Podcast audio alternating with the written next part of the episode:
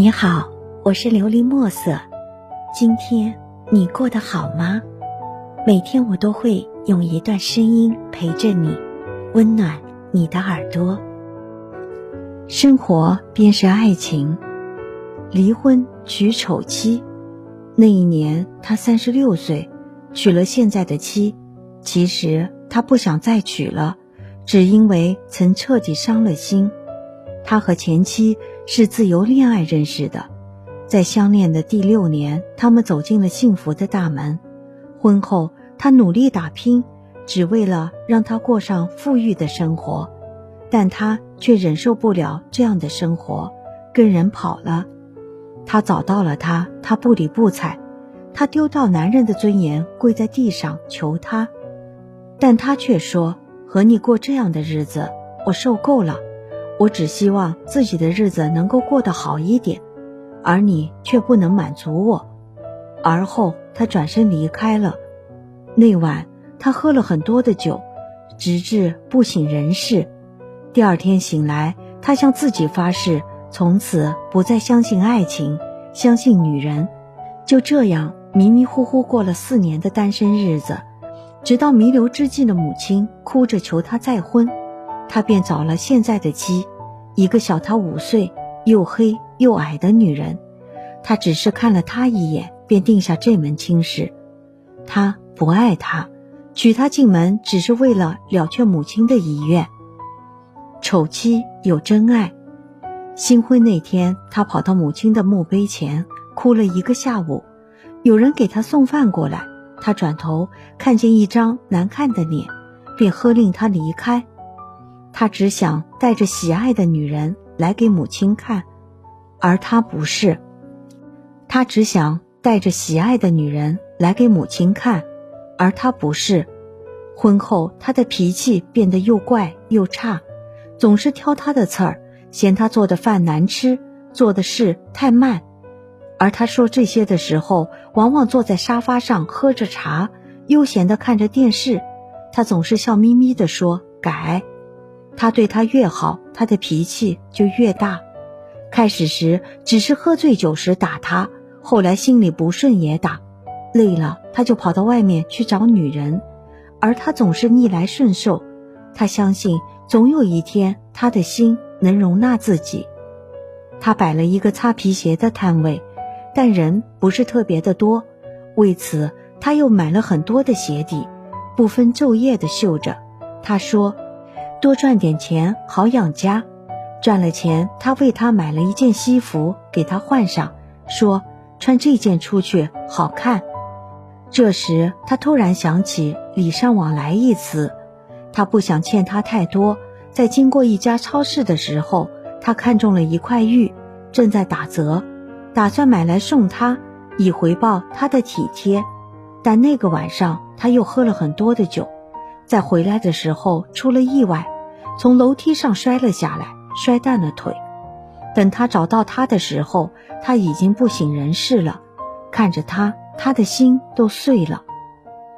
真情在红楼，他焦急的大喊，却没有人出来帮忙。看着昏迷不醒的他，他心痛无比，咬咬牙，用瘦弱的肩膀驮着他，一步一步走到附近的重庆红楼医院。在外科王少军主任和其他医护人员的努力下，他得到了及时的救治。接下来，他在红楼医院治疗了大半个月，而他也在医院照顾了他大半个月，毫无怨言。直到这时，他才真正明白，这个世界上还有母亲以外的女人如此疼他。临床的病友对他说：“真羡慕你有这么疼你的老婆。”听过病友的话，他细细看他，发现他平凡的脸上竟然有神奇的光晕。一时间，他吃了。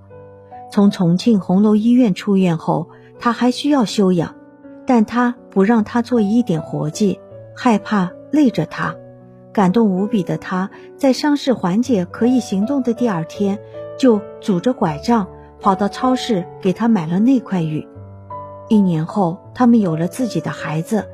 男人带着女人和孩子去给母亲上坟，男人在母亲的坟前磕头：“妈，我把媳妇给你带过来了，你放心，今后我一定会好好对她。”女人在婆婆的坟前狠狠磕了几个头，说：“妈，我会把家、把丈夫、孩子照顾好，你就放心吧。”原来，爱情不管起点是什么，结局一定是生活。这个世界上最深沉的爱情，不是浪漫，不是攀比，而是我容你，你容我，相濡以沫，天长地久。希望你能够喜欢今天的故事，并给你一点小小的启发。琉璃墨色，祝你今晚做个好梦，愿你心想事成，平安喜乐。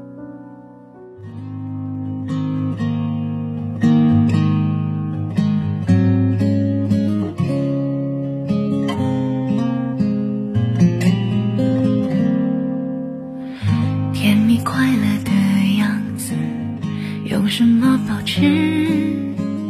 童话是不是骗子？舍不得真实。幸福他卖的关子，揭晓着讽刺。大部分的人，最终达不到共识，就只能奈何。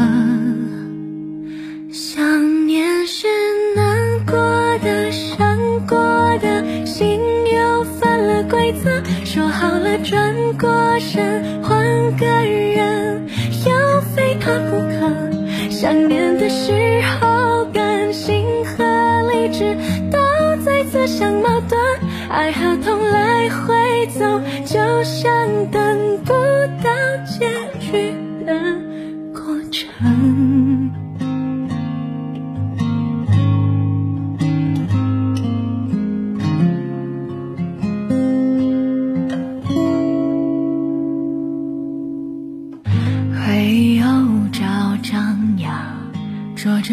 放，有没有什么办法一刀就两断？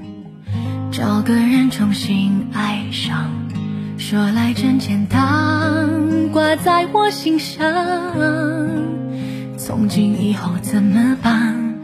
都好聚没好散，想念是难过的，伤过的心。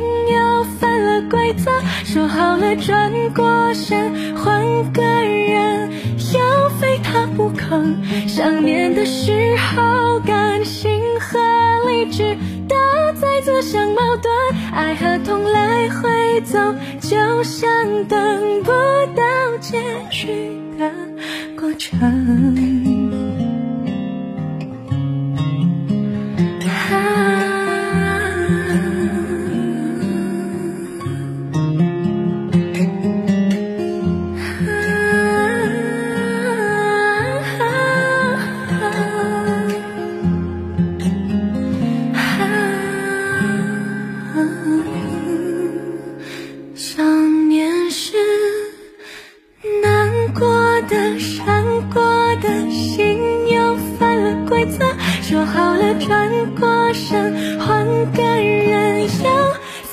不可。想念的时候，感性和理智都在自相矛盾，爱和痛来回走。